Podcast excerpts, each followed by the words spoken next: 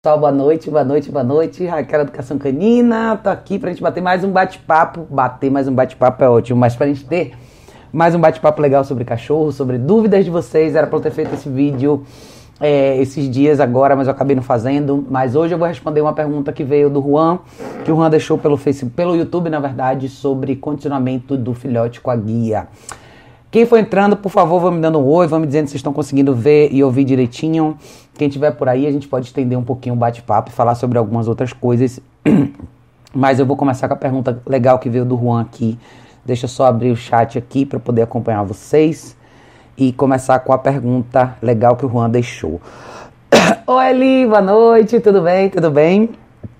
É, vamos lá, vamos falar de condicionamento de filhote com guia. O Juan mandou a pergunta seguinte. Juan disse: Boa noite, Raquel. Assisto, assisto aos vídeos aos vídeos do seu canal há alguns meses, acho que uns seis meses, para me preparar para receber meu filhote. Estou há 18 dias com meu cão, hoje com 70 dias da raça Schnauzer miniatura. Já introduzi a caixa de transporte na rotina dele, às vezes ele reclama um pouco mais se rende. Ele dorme a noite inteira já lá dentro. Maravilha, Juan. Já comecei os comandos de senta e deita. Ofereço dieta três vezes por dia. As duas porções do dia ofereço durante os treinos e à noite ofereço num Kong dentro da caixa de transporte. Sensacional. Tô tentando treinar caminhada com ele dentro de casa, mas tem sido um desastre. Quando coloco a guia unificada, ele deita no chão e não anda. Não sei o que fazer para mudar isso. Gostaria de saber como melhorar esse, esse ponto. O place também tem sido muito difícil. Como ele não aceita guia, quando eu pego ele para colocar no lugar, ele fica me mordiscando. Deixo ele no tapete e ele levanta imediatamente para cima de mim. Ele só permanece quando eu dou algum brinquedo, mas ele fica no tapetinho em estado de alerta, em extremo alerta. Na caixa de transporte ele relaxa, mas no tapetinho ele fica bem adrenalizado. Como você acha que eu devo seguir com os treinos dele? O place é mais do que, é mais do que ele consegue fazer nesse momento. A caixa de transporte seria suficiente para ele relaxar. Muito obrigada por todo o conteúdo que você deixa à nossa disposição. Parabéns pelo seu trabalho. Juan, querido, obrigada. Obrigada por mandar sua pergunta e por participar aqui com a gente. Vamos lá. Primeira coisa. Tanara, querida, boa noite. Boa noite, boa noite, pessoal. Boa noite. Vamos lá. Primeiro ponto que eu acho que você tem que considerar. Do mesmo jeito que você está usando a comida do dia para alguns treinos, eu acho que seria interessante você usar também a comida do dia para a introdução da guia.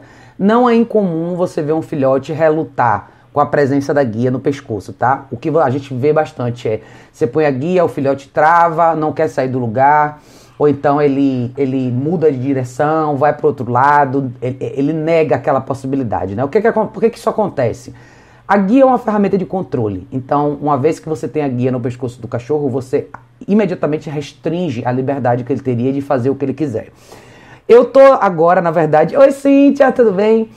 Eu tô, inclusive agora, trabalhando com uma filhotinha Mila. Não sei se vocês viram, é uma Luluzinha da Pomerânia. É meio douradinha assim. A gente tá fazendo. Com a Mila foi, não foi muito diferente, tá? Quando você apresenta a guia para ela, ela tem duas. No início, ela faz duas coisas ela tenta mordiscar a guia ou então ela trava, né? Ela trava para trás, ela não quer se movimentar junto com você. Esse é um sinal de que assim, o filhote está relutando um pouco, rebatendo um pouco essa possibilidade. Mas o que eu estou fazendo com a Mila que está funcionando bem é você pode usar a própria comida do dia para incentivar esses movimentos, tá? Então, vamos quebrar em várias etapas. O que é, a primeira coisa que você pode fazer? Ele é bem pequenininho, tem 70 dias. Então, o que você vai fazer? Uma das refeições, pega, pega a refeiçãozinha, guarda no seu bolso, pega a guia, Põe a guia no pescoço, um grãozinho de ração, tira a guia do pescoço, mais um grãozinho de ração. Põe a guia no pescoço, um grãozinho de ração, tira a guia, mais um grãozinho de ração. O que, é que eu quero criar? A gente sempre quer criar a, a, a, associação mais legal possível em relação à guia, porque essa é uma ferramenta que vai fazer parte de 90% da vida do cachorro. Então é importante que ele queira colocar a guia no pescoço, como se fosse um colar, uma coisa com muito orgulho. Eu quero pôr a guia, eu quero participar dessa atividade com você. Então, 70 dias ele é pequenininho, é, mas é natural ele, ele repelir um pouco essa possibilidade, que é uma restrição na área do pescoço. Mas se você começar a construir isso, você vai ver melhores resultados. Com a Mila, o que, é que eu estou fazendo? Eu já estou com ela no estágio onde eu coloco a guia e eu começo a me movimentar. Então, o que, que, que eu faço? Eu fico de frente para ela ao invés de de costas para ela, como você ficaria quando você anda naturalmente. Então eu ponho a guia, eu dou um pouquinho de espaço, fico de frente para ela e eu vou trazendo ela para mim como se você tivesse puxando alguma coisa que você pescou no mar, sabe? Bem devagarzinho. Então, cada passinho que ela dá na minha direção, eu relaxo a guia, muito bem, um grãozinho de ração. Mais um passinho na minha direção e um grãozinho de ração e assim vai. A gente já chegou num ponto onde ela já anda tranquila na guia dentro de casa e eu comecei a fazer paradas. Então agora que ela tá andando, assim que ela começa a andar, eu viro de frente, começo a andar, ela dá dois, três passinhos. Se eu sentir que ela tá confusa, eu viro de frente para ela novamente, puxo ela mais um pouquinho, bem de leve. Isso é, uma, isso é uma micro pressãozinha que você faz só para destravar o cachorro. Assim que ele faz o movimento, você relaxa e paga, tá? Então você pode começar a fazer desse jeito. Não é muito cedo ainda para o place para ele, não é isso, tá? Ele pode fazer. O que ele não vai conseguir fazer é um place com muito, muita longa duração. Então, você pode inserir, inclusive, as duas, você pode fazer dois exercícios em paralelo, tá? Esse exercício de introdução da guia, quando você estiver nessa primeira etapa, onde você põe a guia no pescoço, paga, tira a guia do pescoço e paga, você pode fazer isso no place, tá? Eu quero que ele entenda que as coisas acontecem naquele quadradinho e eu quero que ele entenda que quanto mais tempo ele te dá, ou seja, quanto mais paciência ele tiver, mais, mais rápido a recompensa vai vir. Então eu quero que gradativamente você relaxe a mente dele, para que a recompensa se torne o estado mental em si, não necessariamente a comida, entendeu? A comida nesse, nesse início vai servir só para marcar esses momentos pequenos que ele está tendo um pouco dessa, dessa inabilidade de tolerar coisas nele ou ficar no mesmo espaço durante muito tempo. É legal que você conseguiu fazer algumas coisas bacanas e você vê que ele fica tranquilamente na caixa de transporte. O que, o que talvez não tá, você não está conseguindo fazer com ele ainda é deixar claro que fora da caixa de transporte essas orientações vão vir de você muitas vezes através da guia. Então tenha paciência nessa fase e faça várias repetições dentro dessas etapas que eu acabei de descrever, tá, Juan? Acho que isso vai te ajudar bastante. Bia! Bia disse, Raquel, vou aproveitar que o papo é filhote, estou começando com o João. Ele é muito inseguro, tem um quadro de ansiedade de separação, tava indo todo, eu estava indo todos os dias à tarde, mas quando eu chego lá, é, ele, quando eu cheguei lá, ele entrou em pânico e destruiu a casa. Vou, vou começar a ir de manhã, pois acho que ele vai que ele vai saindo assim que a dona for trabalhar e vai melhorar. Você concorda? Tava indo à tarde e a dona passeando também à noite, mas ele entra em pânico quando a tutora sai de manhã. Olha, Bia, eu vi o vídeo que você tá, eu vi um videozinho que você mostrou dele, eu acho, se eu não me engano.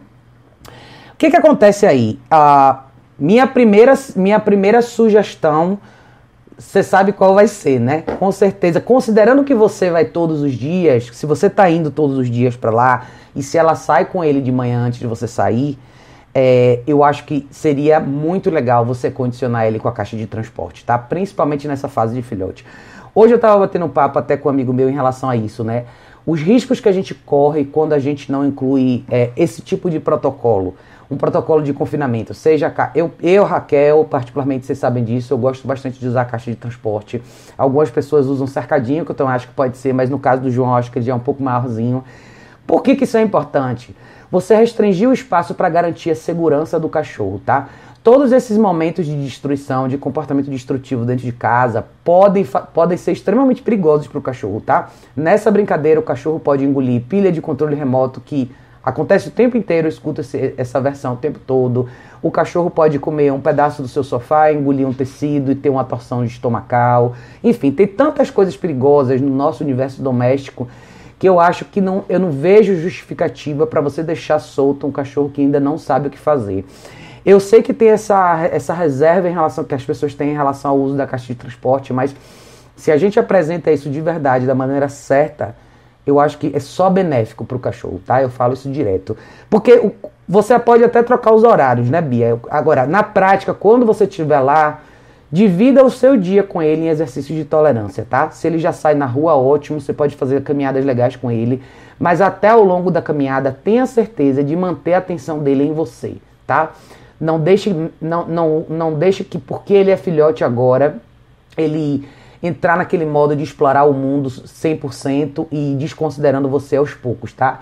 Eu quero que ele preste bastante atenção em você ao longo da caminhada e saiba quais são os momentos onde ele vai parar, para fazer xixi ou para de repente tirar uma grama, alguma coisa que você quiser criar um intervalo para você. Mas tente trazer ele o máximo possível para você. E quando você voltar da caminhada, essa é uma outra coisa que eu acho legal a gente tocar.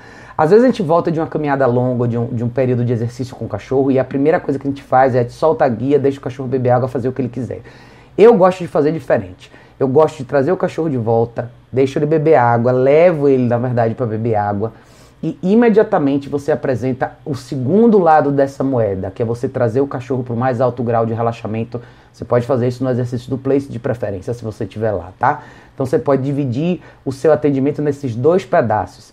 E na fase com ele vai ser importante você fundamentar bem o que esse exercício representa, porque é o que eu sempre falo, a grande recompensa desse exercício é o final estado mental que o cachorro chega, é literalmente relaxar primeiro, até porque eu quero que ele absorva a caminhada, eu quero que ele absorva o que aconteceu ao longo da caminhada, aquela informação processe na mente dele e ele relaxe. E aí sim você começar a trabalhar com distrações, tá? Esses casos extremos de ansiedade de separação, o outro lado da moeda que você tem que conferir de verdade com o dono do cachorro é o que que o dono do cachorro faz quando está em casa. Então a gente sempre recebe casos de ansiedade de separação e a pessoa sempre fala do lado explosivo, difícil quando as pessoas estão ausentes. Mas isso é um reflexo do que acontece quando o cachorro está com a pessoa, né? De novo, se o cachorro tem liberdade de seguir a pessoa pela casa o tempo inteiro, se ele está sempre junto com a pessoa, se a pessoa não pode ir no banheiro que o cachorro vai junto, esses são sinais que existe ali uma possibilidade grande de você ver um, uma ansiedade de separação de uma maneira não, não tão legal, tá? Porque é claro que a gente lembra que os animais eles são um grupo, eles gostam de viver em grupo, não faz muito sentido para eles estar separado de você no ambiente. Porém, se isso começa a se tornar uma coisa obsessiva, e se o seu cachorro nunca tem a habilidade de se distanciar de você, nem mesmo dentro da sua casa, claro que na sua ausência isso vai ser um problema mais grave, tá? Então tente avaliar direitinho, Bia, se você puder, e se você já tiver feito isso, se você quiser me falar, me fale, como que está a relação da pessoa com o cachorro. Sempre faça perguntas que não necessariamente envolvem treinos, mas perguntas do tipo: o que, que você faz quando você está em casa com o cachorro? O cachorro faz o que na sua presença? Porque não é só o fato do cachorro estar tá colado na pessoa o tempo inteiro, mas são as escolhas que o cachorro faz na presença do dono. Uma coisa muito comum de você ver é os cachorros que são muito ligados, muito acelerados, eles têm dificuldade de parar. Então, mesmo na presença do dono, eles estão sempre patrulhando a casa, procurando alguma coisa para fazer. Esses cachorros têm a mente acelerada. Eu sei porque eu tenho uma assim, a Lucy. Ela é uma cachorra que se você não pedir para ela parar, ela naturalmente vai sempre procurar alguma coisa para fazer. Ela, tá, ela, ela, vai naturalmente tá, voltar sempre para esse estado de alerta. Então, para ela é fundamental ter os momentos dela na caixa de transporte, é fundamental ela fazer muito exercício de tolerância, esperar muito, muito place, saber tolerar as coisas ao redor dela. Aqui em casa ela é, ela é a única que tem isso, né? O Kika e o Zico são bem tranquilos, ela ainda tem esse alerta. Então, quando você tem um cachorro assim, você tem que criar momentos de relaxamento, você tem que criar essa situação para o cachorro desligar. Não só dentro da caixa de transporte, mas fora é, fazer muito exercício de tolerância, ou seja, muito trabalho de place com distração, de, especialmente, incluindo sons diferentes, enfim, o que você puder, para que depois você faça uma coisa que eu vejo que você já está fazendo, que é transferir esse exercício do place para o, ambiente social, que é descer numa praça, sentar, no, fazer esse mesmo exercício você e o seu cachorro no banco da praça, você e o seu cachorro numa padaria, você e o seu cachorro num restaurante que possa levar cachorro. O grande lance desse exercício é a gente tra tra transformar, transportar essa palavra, esse estado mental para ambientes sociais, porque aí sim é que você vê o, o, o, grande resultado, né? Aí sim que você colhe, na verdade, os frutos de, de, de, praticar isso o tempo inteiro e poder ter um cachorro mais calmo de verdade em ambientes diferentes, né?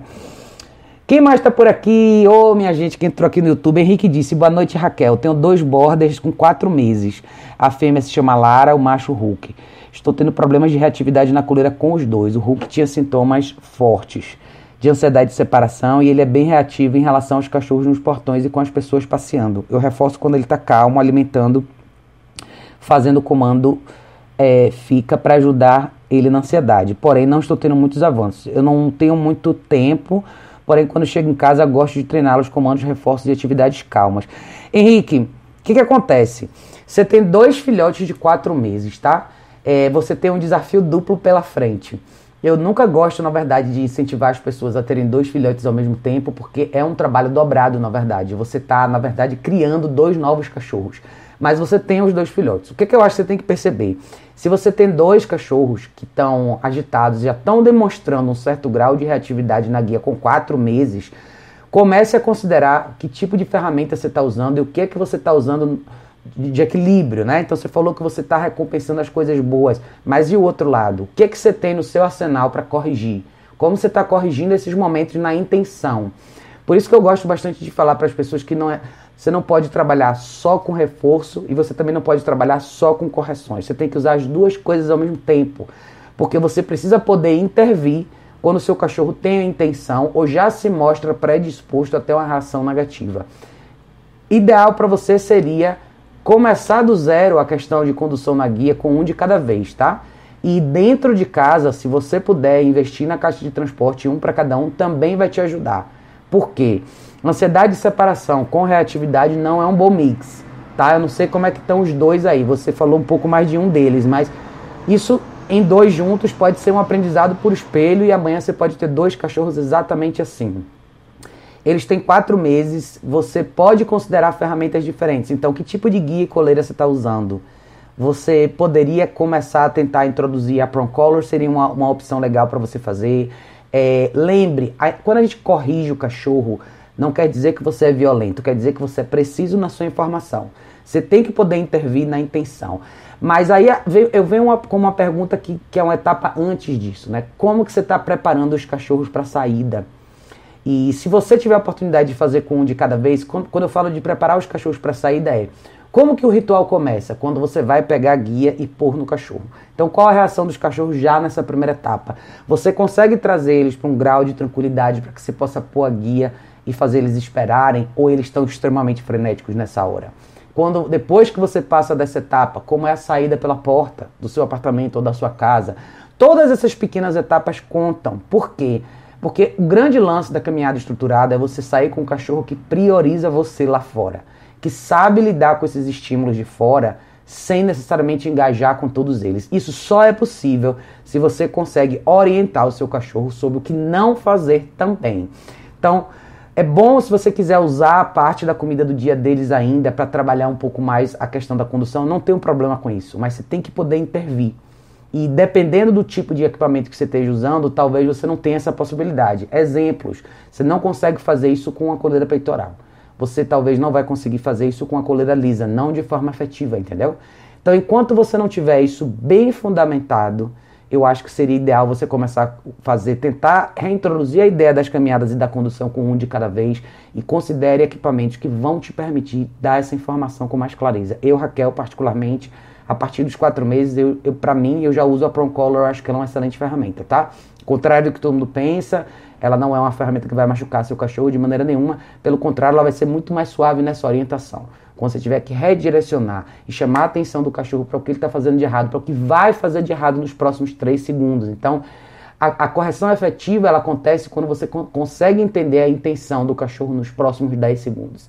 Então, é você corrigir ali, naquele primeiro segundinho, tá? Se quiser me falar um pouquinho mais do que você está usando aí, Henrique, eu posso tentar te ajudar. A pergunta: qual o melhor horário para. Cadê? Qual o melhor horário para caminhar com os filhotes? Depende de você, tá? Eu acho que amanhã, se você é uma pessoa que tem uma rotina normal, Considere que quando a gente acorda de manhã, os animais acordam de manhã, eles estão super descansados, estão bem dispostos. É a primeira coisa que eles vão querer fazer é usar o banheiro e fazer alguma coisa. Então, caminhar de manhã cedo, eu acho que é uma excelente opção, tá? Para todo mundo que pode fazer isso de manhã cedo, eu acho que esse é o melhor horário. Mas lógico que você não vai se limitar a sair só uma vez, principalmente quando você tem filhote. O ideal é que você consiga sair pelo menos duas vezes por dia. Se você conseguir encaixar uma caminhada de manhã e uma no final do dia, já ajuda bastante. Tudo depende do seu horário, quanto mais tempo você tiver, melhor. Mas se você puder caminhar de manhã, eu acho que é o momento onde os cachorros estão mais bem dispostos, né? Zé, boa noite, querido, que bom ter você aqui. É, você, ah, Henrique tinha dito, a Lara é mais calma, porém ela tem medo dos barulhos de motos e carros. Preciso de ajuda. Henrique, você falou que usa enforcador normal. Vamos lá. Você pode considerar chamar ajuda profissional presencial, tá, Henrique? Se você estiver perdido em como fazer esse processo de condução. Porque você tem dois exemplos aí. Você tem a Lara, que é mais reservada, mais insegura em relação a sons diferentes. E você tem o Hulk, que é um cachorro que já tem uma reação diferente em relação às coisas que ele não conhece. Ou seja, ele já tende a ir para cima. Então seria legal você trabalhar com um de cada vez. Tente sair com um de cada vez e, e, começar tudo muito bem fundamentado, desde a hora que você vai pôr a guia até a hora que você vai sair de casa, até a hora que você vai chegar lá fora, tá?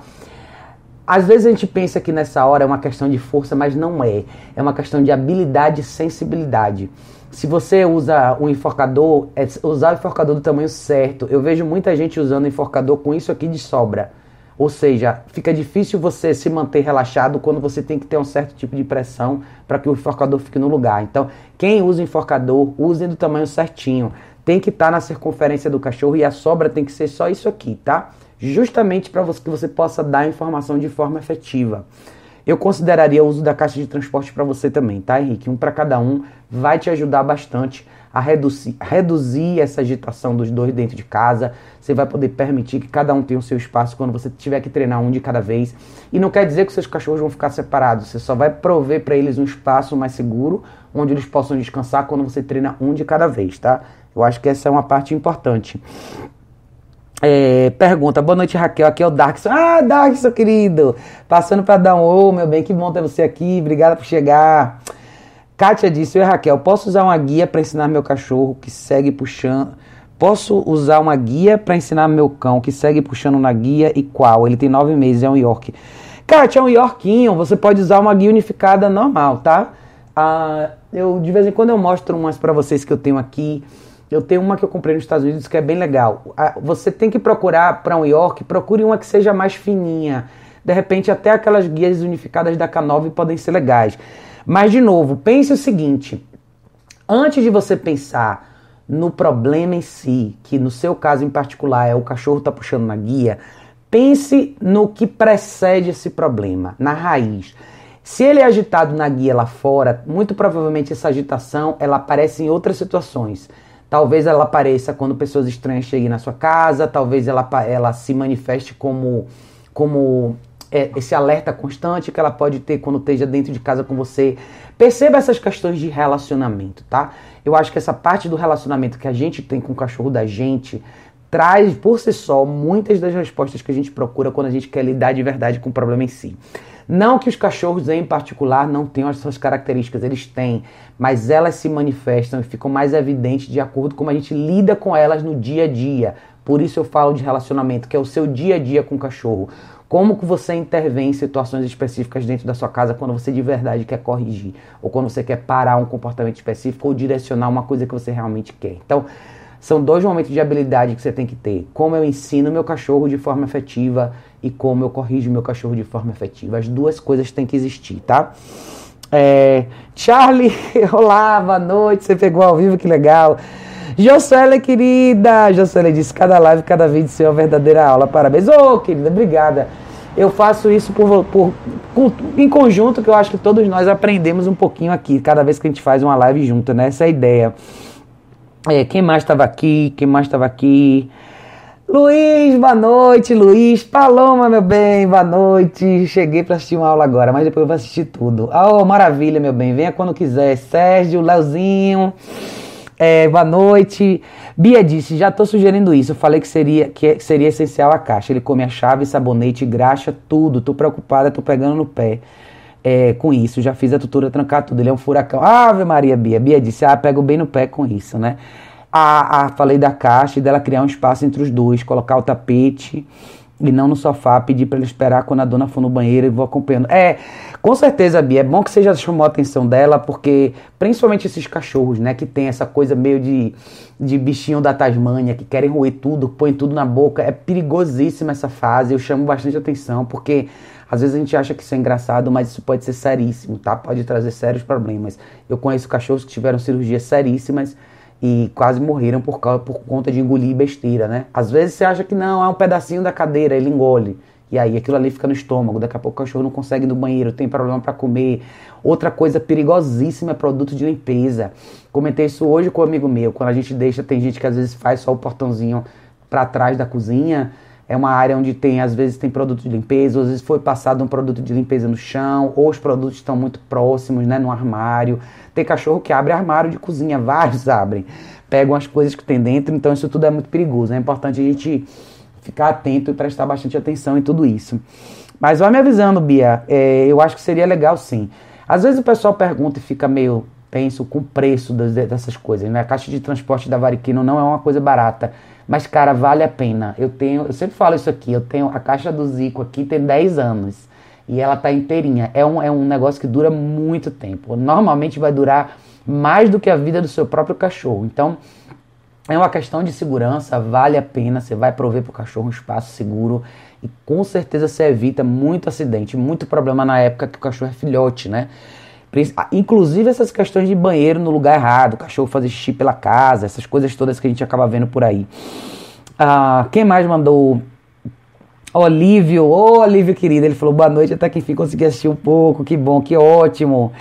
É, Henrique disse, obrigada pela ajuda, Raquel. Continue com um bom trabalho. Maravilha, Henrique. Henrique, se você tiver. Se você sentir que você travou, se você sentir que você está com dificuldade, chame alguém para te ajudar, tá? Chame um profissional. Aliás, uma coisa legal que eu vou falar para vocês, eu até postei hoje na, aqui no Facebook um link da, do meu site que chama Loja Online, mas que tem indicações de livros, de indicações de DVDs. No site da Lear Group, eu, eu coloquei ali para vocês alguns que eu acho legais, mas tem vários DVDs muito bacanas que podem ajudar muitos de vocês, tá? Se vocês não estão numa situação onde vocês podem de repente contratar um profissional, no site da Learburg tem muito curso online legal, tem curso online sobre filhote. Os cursos são em inglês, mas eles são totalmente visuais e práticos, então dá para vocês entenderem muita coisa e dá para vocês entenderem muito de muitos assuntos específicos.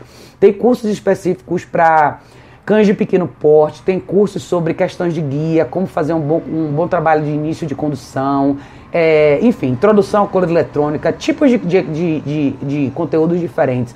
Muitos são, estão disponíveis em DVD, que você pode comprar o DVD físico, e muitos estão disponíveis, disponíveis em streaming online, ou seja, você pode comprar o curso e começar a assistir na hora. Eles começam a partir de 40 ou 50 dólares. Eu sei que agora a gente está num momento onde o dólar está caríssimo, mas vale vocês considerarem, tá? Tem sempre um material bacana ali. E claro que quando vocês quiserem de verdade, sempre que tiverem a oportunidade de precisarem, chamem ajuda profissional e façam uma análise legal de quem são os profissionais que vocês estão trazendo, pessoas que realmente podem ajudar. Porque às vezes, eu sei que muitos de vocês têm habilidades naturais, às vezes falta alguém perto, né? Só para te dar um pouco mais de direção para você deslanchar e conseguir fazer um trabalho legal, cada um de vocês com os cachorros de vocês. Hoje eu estava comentando com um amigo meu isso. Eu acho que no final, quando a gente tem cachorro, né? Não basta só a gente aprender um pouco. No fundo, todos nós que temos cachorros temos que nos tornar um pouquinho profissionais na questão de conhecimento com o cachorro. Quanto mais você aprender, melhor você vai ser para o seu cachorro, né? E isso tem que vir daquela, daquele, daquele lado seu prazeroso. Você tem que gostar, né? Você tem que criar essa coisa de gostar, de treinar o seu cachorro todo dia, de descobrir coisas novas, coisas que você pode implementar. Enfim, eu estava conversando com meu amigo hoje sobre essa coisa de, de quem gosta de brincar de tug, que são os mordedores, né? Não é uma coisa que eu, Raquel, faço necessariamente. Eu nunca tive cachorros com esse perfil. Mas existe, existe um curso online só para isso. O poder de você treinar o seu cachorro com o mordedor. Então tem várias coisas interessantes que vocês podem aprender, olhar. E não necessariamente que são coisas que vocês vão querer pôr em prática. Mas talvez tragam um pouquinho de luz para quem tem cachorros de perfis diferentes que queiram trabalhar um pouco com isso. Também vale a pena. É, quem disse aqui mais... A pergunta é quanto. Peraí. Ah, deixa eu voltar do início aqui. É, Darkson tinha perguntado, aproveitando para falar de passeio com a guia, ando com uma Bull Mastiff de dois anos e meio, super dócil, mas obviamente forte ao extremo. Não dá para disputar na força. É o macho não castrado. Ele sempre dá umas loucas do nada e cisma em puxar ou para fazer xixi ou para pegar algo no chão. Acredito que tinha que começar a introduzir o colar eletrônico para me ajudar nessas correções, né? Olha, Darkson, aí você falou cachorro de cliente, ando com ele de segunda a sexta por 40 minutos e tenho liberdade se precisar trabalhar na casa do tutor. Olha, você tem duas alternativas, tá? É, eu, se eu tivesse no seu lugar, minha, minha preferência seria pela cor eletrônica sim. Mas se, você, se ele quiser, ele pode tentar usar a Color de 3mm também, é uma opção, tá? Por quê? De novo, porque não é força. Você nunca vai ganhar na força com um cachorro como esse, tá? Mas é você poder condicionar e ter uma ferramenta que te permita intervir. Porque esses puxões aí. Uma vez aconteceu isso comigo, eu atendi um cachorro de 65 quilos. Ele era um mix de São Bernardo com Bernese. E nesse dia eu achei que eu ia ficar paraplégica de verdade, porque eu saí com ele de casa, na hora que eu abri o portão com ele, imediatamente quando a gente pôs o pé na calçada, apareceu uma moça descendo a ladeira com dois cachorros completamente alucinados. Então, ele era um cachorro reativo. Eu estava ali para trabalhar isso. No primeiro momento que ele viu, assim, eu tinha 10 segundos com ele, ele fez assim para frente de uma vez só. Eu senti um puxão no meu pescoço que eu falei: "Pronto, agora vai, nunca mais eu vou andar". Graças a Deus não foi tão grave assim. Eu fiz exame, fiz ressonância na época e tudo, mas Esse cachorro em particular, eu fiz um trabalho com ele com a coleira eletrônica, porque é até uma questão de segurança. É você ter um equipamento que te permita inter intervir, principalmente quando você tem um cachorro que é mais pesado que você, que era o caso aí, né? Então, eu consideraria isso, eu consideraria as duas coisas juntas, é um investimento maior, mas se você tiver que optar por uma delas, eu consideraria trabalhar com a coleira eletrônica assim. Com certeza vai te ajudar muito, muito mesmo mas tenha certeza de introduzir a coleira eletrônica do jeito certo, tá? Trabalhar todos os comandos certinhos, trabalhar a fase inicial de obediência, introduzir a condução na coleira eletrônica como no menor estímulo possível para você trazer ele para você e gradualmente usar os níveis conforme a necessidade. É, quem mais tinha me perguntado aqui? A, a perguntou: a caixa de transporte salvou minha vida com a Polo, ao contrário da Maia que tive que doá-la, a mesma derrubou o tutor dela no cocô. E coitado do homem, ficou com o olho todo roxo. É verdade, Josué, a, a caixa de transporte ela ajuda muito. Eu tento falar bastante sobre isso e eu não ganho nada com isso, tá? Não é uma questão que eu tenho nada a ver com a Variquino, não tenho, não sei nem quem representa a Variquino, mas eu acho de verdade que é uma solução extremamente viável e segura para todo mundo. E você ajuda muito a construir uma coisa que é calma e tranquilidade no cachorro. É, eu atendo 90% de pessoas que têm problemas justamente aí, nessa inabilidade do cachorro estar tá calmo dentro de casa, se acalmar, relaxar, conseguir estar e descansar quando tem pessoas em casa, quando tem visitas, quando vem o cara da net. Então, é você permitir que o cachorro tenha o espaço dele, da mesma forma que a gente tem o nosso. Ser de noite vai para o seu quarto e dorme, por que, que a gente não pode prover isso para o cachorro, né? Às vezes a gente fica com esse pensamento que o cachorro tem que interagir 24 horas por dia, a gente não permite nunca que o cachorro relaxe, ter esse espaço Cara, isso traz uma segurança enorme. Você saber que você vai sair, vai voltar para casa seu cachorro está vivo num pedaço só, inteirinho, tranquilo, dentro do espacinho dele. Mas a caixa de transporte traz muita responsabilidade para quem usa. Quando você usa a caixa de transporte, você tem que saber que você tem que manter seu cachorro numa rotina. Você tem que saber que o cachorro não vai ficar o dia inteiro na caixa de transporte, que ele tem que fazer as atividades dele, que ele tem que caminhar, que ele tem que treinar, que ele tem que ter sim momentos de interação, ir no banheiro, comer, fazer todas as outras coisas. Então, eu acho que ele traz, a caixa de transporte traz essa responsabilidade pra gente, quer saber realmente dividir o dia e a rotina do cachorro, né? De uma maneira produtiva. A Olivia disse, ultimamente minha cachorrinha comeu um sapo, foi o sufoco, quase uma semana com diarreia, mas tudo bem, agora tá engordando de novo. Pois é, de novo, é a coisa do. Eu, sei, eu há muito tempo eu acho que eu fiz um vídeo falando sobre isso, chamado O Aprendizado Não. O texto, na verdade, tem no, no, no site, chamado O Aprendizado Não Supervisionado, né? Tudo que o seu cachorro aprende e pratica quando você não pode supervisionar também se tornam hábitos. No seu caso aí também, Olivia, podia ter sido muito perigoso, né? Sapo é um bicho que tem muito, muita toxina, o seu cachorro podia ter morrido. Graças a Deus tá tudo bem. Cissa, boa noite, que bom que você tá aqui. É, então, Darkson falou, pois é, tem quase 80 quilos. Pois é, pelo amor de Deus, tome bastante cuidado, tá? Uma coisa, uma ressalva legal pra vocês verem.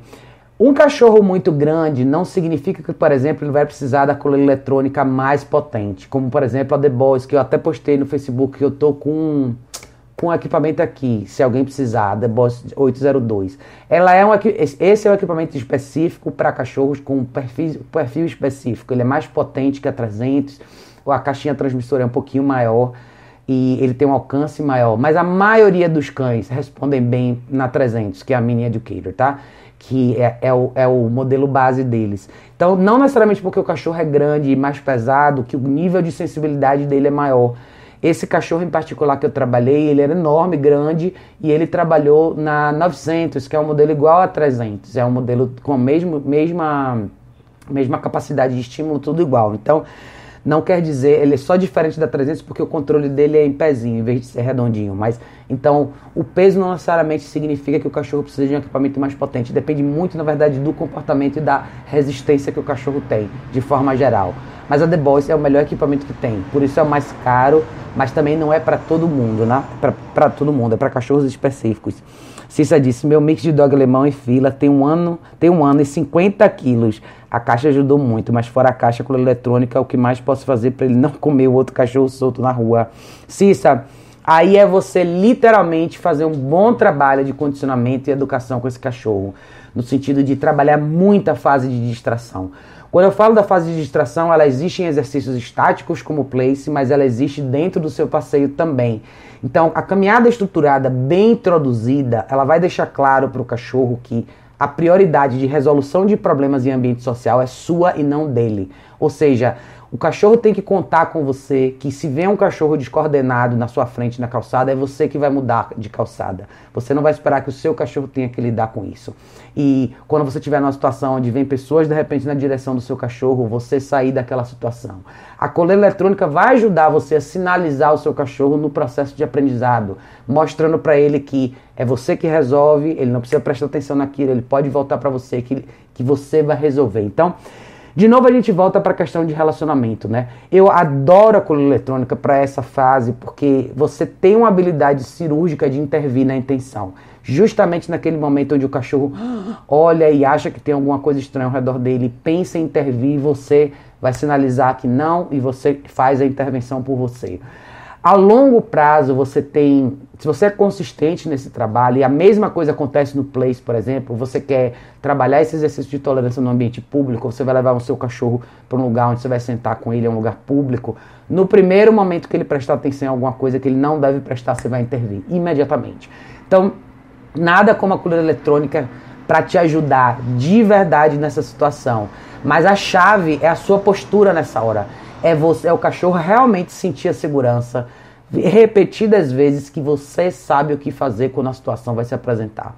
Então, muitas dessas decisões não, não, não tem nada a ver com combate, é como eu falei, às vezes não vale a pena você ficar numa calçada onde vem uma pessoa numa flex lead, que é aquela coleira de, de retrátil, com um cachorro totalmente desgovernado. Não tem por que você ficar ali. Você tem que sair da calçada porque com certeza esse encontro não vai funcionar e garantir a segurança e advogar pelo espaço do seu cachorro, cara, isso move montanhas. Na visão do seu cachorro, aí sim você se prova como um líder, alguém que sabe o que está fazendo. Chamem da palavra que vocês quiserem, mas nessa hora você é o protetor, é você que tem que fazer esse papel e garantir a segurança do seu grupo. Seja que seu grupo com um cachorro só ou com dez. Eles têm que ver que você tem essa capacidade. Então eu acho que a chave se vira aí, viu, Cissa? É, Marilene disse: Oi Raquel, quero te agradecer mais pelas dicas para deixá-lo sozinho. Ele tá ficando numa, numa boa agora. Ai, que bom, que maravilha. É isso aí, viu?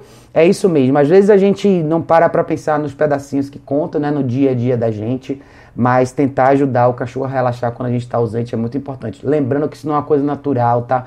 Então é lógico que para alguns cachorros dá um pouco mais de trabalho. Como eu falei no início hoje da live, é natural para os cachorros permanecerem em grupo. A permanência em grupo significa sobrevivência. Mas no nosso universo humano é diferente. A gente entra e sai várias vezes. Tem várias das nossas atividades que não incluem os cachorros. Então é importante a gente ensinar para eles a ter o espaço deles e relaxar quando a gente, até que a gente volte, né? É, a Cissa disse, só quero ajudar com a coleira quando for usar na Uli ainda não é o momento, senão vou ficar doida. Tô focando na Uli D mais três. É isso aí, se são passos de cada vez, você tem um super desafio com a Uli, então particione o seu plano dê, e, e dedique o seu tempo devagarzinho, um para cada um deles. Não tem milagre, tá, gente? Não tem mistério. As coisas são construídas. Construídas e desconstruídas, né? Então, quando a gente tem um problema sério com o cachorro, a gente tem que saber que a gente tem que regar aquela planta todo dia e fazer a nossa parte todo dia, sabendo que vão existir sim altos e baixos, vão existir sim dias piores que outros e dias melhores. É a gente emocionalmente estar tá pronto para lidar com isso, com isso daí para que a longo prazo a gente tenha um bom resultado. Maria disse a pergunta: como fazer para saber quando devo parar o passeio com o cachorro, caso não tenha dado o tempo usual de passeio? Cada cachorro, se você conhece o seu cachorro, você vai entender mais ou menos qual o nível de resistência que ele tem. Eu sempre gosto de falar o seguinte: não é a quantidade, não é o tempo do passeio, mas é como o passeio acontece. Então, eu não gosto de cobrar das pessoas um compromisso que elas não podem cumprir. Então, se você se dedicar a uma hora com qualidade, mesmo que o seu cachorro tenha habilidade de caminhar por duas horas, se essa uma hora for feita com qualidade, você vai ter um bom resultado, tá? Não adianta também você ficar duas horas numa caminhada sem qualidade, onde o seu cachorro está desfocado, está distraído, está para todos os lados e não está prestando atenção em você. Então, você vai perceber que quando você estrutura melhor a caminhada, o tempo é o que menos importa é, é a qualidade de cada um daqueles segundos, de cada pedacinho daquele momento que vai fazer a diferença. Então, seja honesto com você mesmo, reconheça quem é seu cachorro, porque cada cachorro tem um grau de resistência específico e dê para ele o melhor que você pode dar naquele intervalo. Por exemplo, aqui em casa eu tenho duas, uma, duas situações, né? O Zico, que já está bem mais velho, e eu tenho aqui que é a Lucy. Como a diferença de idade deles não é muita, o que muda de verdade é o físico deles. Então o Zico tem vários problemas de saúde, então para ele a resistência dele é muito menor. Já para elas é muito maior. Mas eu dou para elas uma qualidade, uma, eu dou para todos eles na verdade uma caminhada que eu considero ser de qualidade. Então para ele vai ser mais curta, mas para elas já vai ser mais longa. Mas eu sei que elas aguentam um pouco mais. Elas aguentam mais do que eu dou para elas. Isso eu tenho total consciência. Mas eu faço questão de dividir. Eu dividi essa resistência delas entre atividade física em movimento e atividade de tolerância, que é a atividade estática, o treinamento passivo que eu gosto de chamar, né? Que é você pegar uma parte dessa energia e direcionar para o autocontrole do cachorro. Isso é super importante. Por mais que seja legal a gente exercitar o cachorro, e eu sou super a favor, você tem que ser realista e entender qual é a rotina real, como que é a vida da família desse cachorro. E você vai entender que o cachorro passa muito mais tempo em situações onde ele precisa ter auto, autotolerância ou paciência ou habilidade de se controlar do que em movimento por si só. Se você considerar o dia tem 24 horas, quem faz 4 horas de atividade física diária com os cachorros está lá na frente. A maioria das pessoas não tem essa habilidade, seja por trabalho, rotina, enfim. Então, boa parte do dia do seu cachorro vai exigir muita tolerância, muita paciência e muita habilidade de estar e existir ao redor de estímulos. Então a gente não pode esquecer disso e tem que trabalhar isso também. Ah, é, alguém, ah, adestramento com estímulos positivos. Não conhecia seu canal, já me inscrevi, gostei da linha de pensamento. Ah, obrigada, querida, que bom que você está aqui.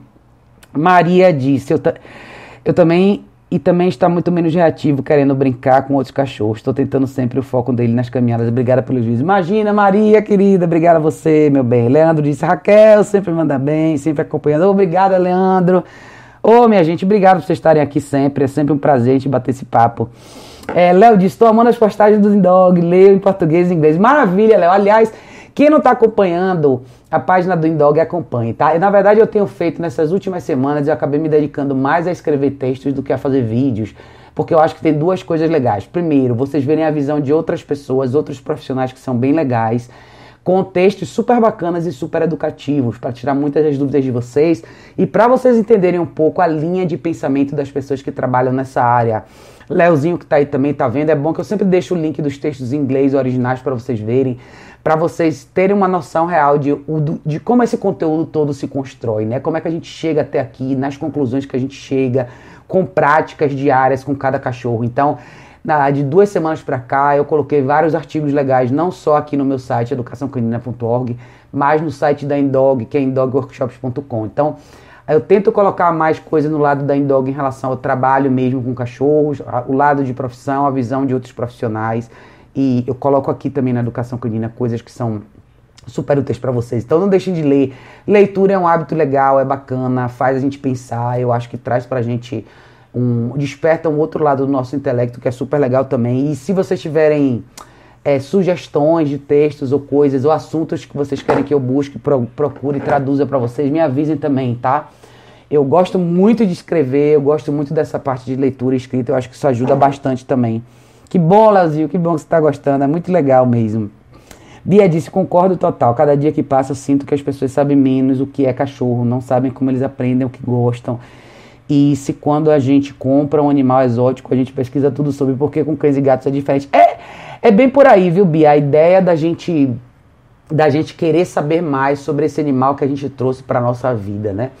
Eu me lembro que e é exatamente o que você falou, né? Quando as pessoas vão atrás, por exemplo, de um animal diferente, né? Um pássaro, às vezes, muita gente tem pássaro.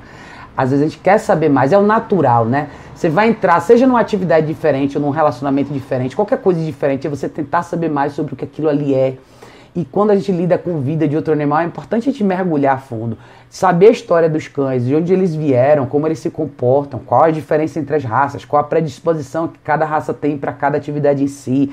Eu acho que isso também alimenta pra gente essa possibilidade de ser melhor, de ter uma vida mais construtiva com os cães, né?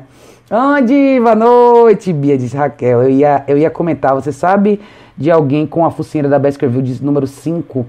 Nunca tem de volta no estoque da Biticão. Tô procurando se tem alguém vendendo. Bia, é, eu sei que é difícil achar, mas ó, se você quiser, se for para algum cliente seu, me avise. Eu vou fazer um pedido é, essa semana no site da Learburg e eles têm, tá? Então, se você quiser, me avisa. Se for para algum cliente seu, me avisa que eu te falo. Tem que dar uma olhada no preço e só fazer a conversão do dólar, mas eles sempre têm, Tá? O site da Bitcão às vezes é difícil, né? Porque eles esperam um pouco ter mais encomenda para poder trazer. Mas se for uma coisa urgente mesmo, me avisa que eu consigo ver para você aqui, tá?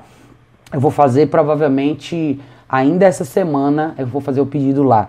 E aí deve chegar aí em 20 dias, talvez, não sei, né? Dependendo de como tá o desembaraço da receita. 20, 30 dias, às vezes 40 dias, mas depende, por aí chega.